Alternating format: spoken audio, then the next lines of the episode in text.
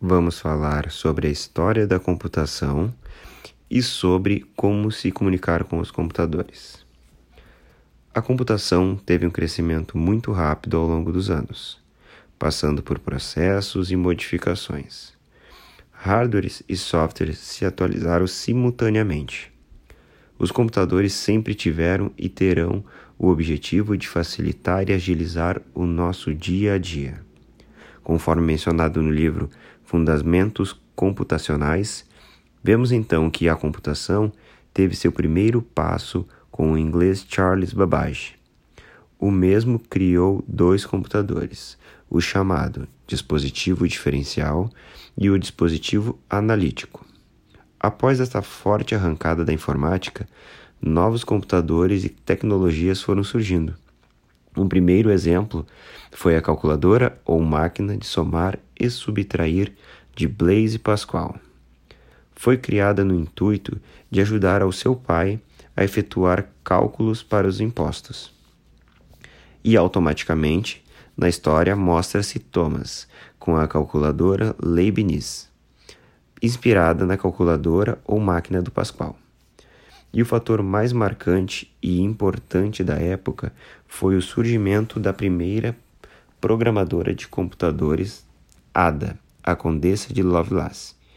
A mesma sugeriu a Babbage um plano para que a sua máquina diferencial realizasse cálculos, e isto se resume na geração zero.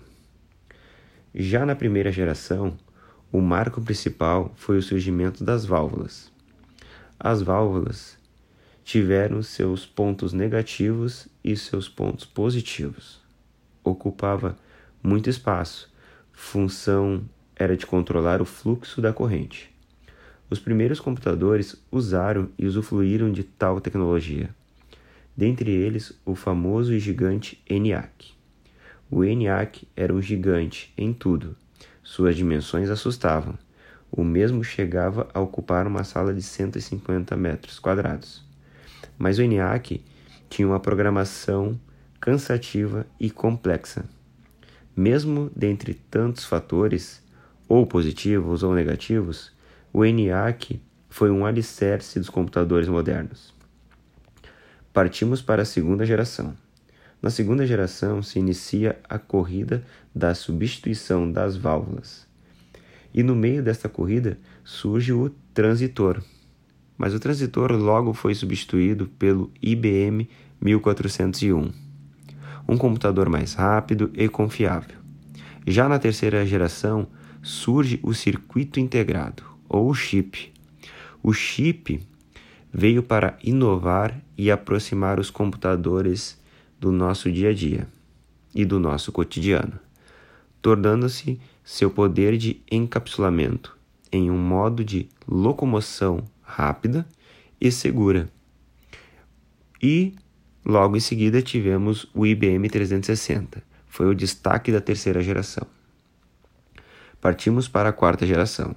Nesta geração, o que mais era visto é que o que era menor ficou ainda menor e o que era rápido ficou ainda mais rápido. Na quinta geração, já se utiliza muito da internet, a famosa internet das coisas, as nuvens, cidades inteligentes e por aí vai. Vivemos, vivemos em um mundo 100% conectado a tudo e a todos. Este foi um modo de explicar como a história da computação se representa na, nos mundos, no mundo atual e nas outras épocas que se passaram. É um resumo muito breve, mas a tecnologia, como mostra no livro Fundação uh, Fundamentos Computacionais, ele explica que ainda não tem um fim para a tecnologia. Ela vai estar sempre se inovando, vai estar sempre se multiplicando em todos os ambientes. Então, é algo que ainda existe uma interrogação para esse assunto. Então é este o meu podcast referente à história da computação e como se comunicar com os computadores.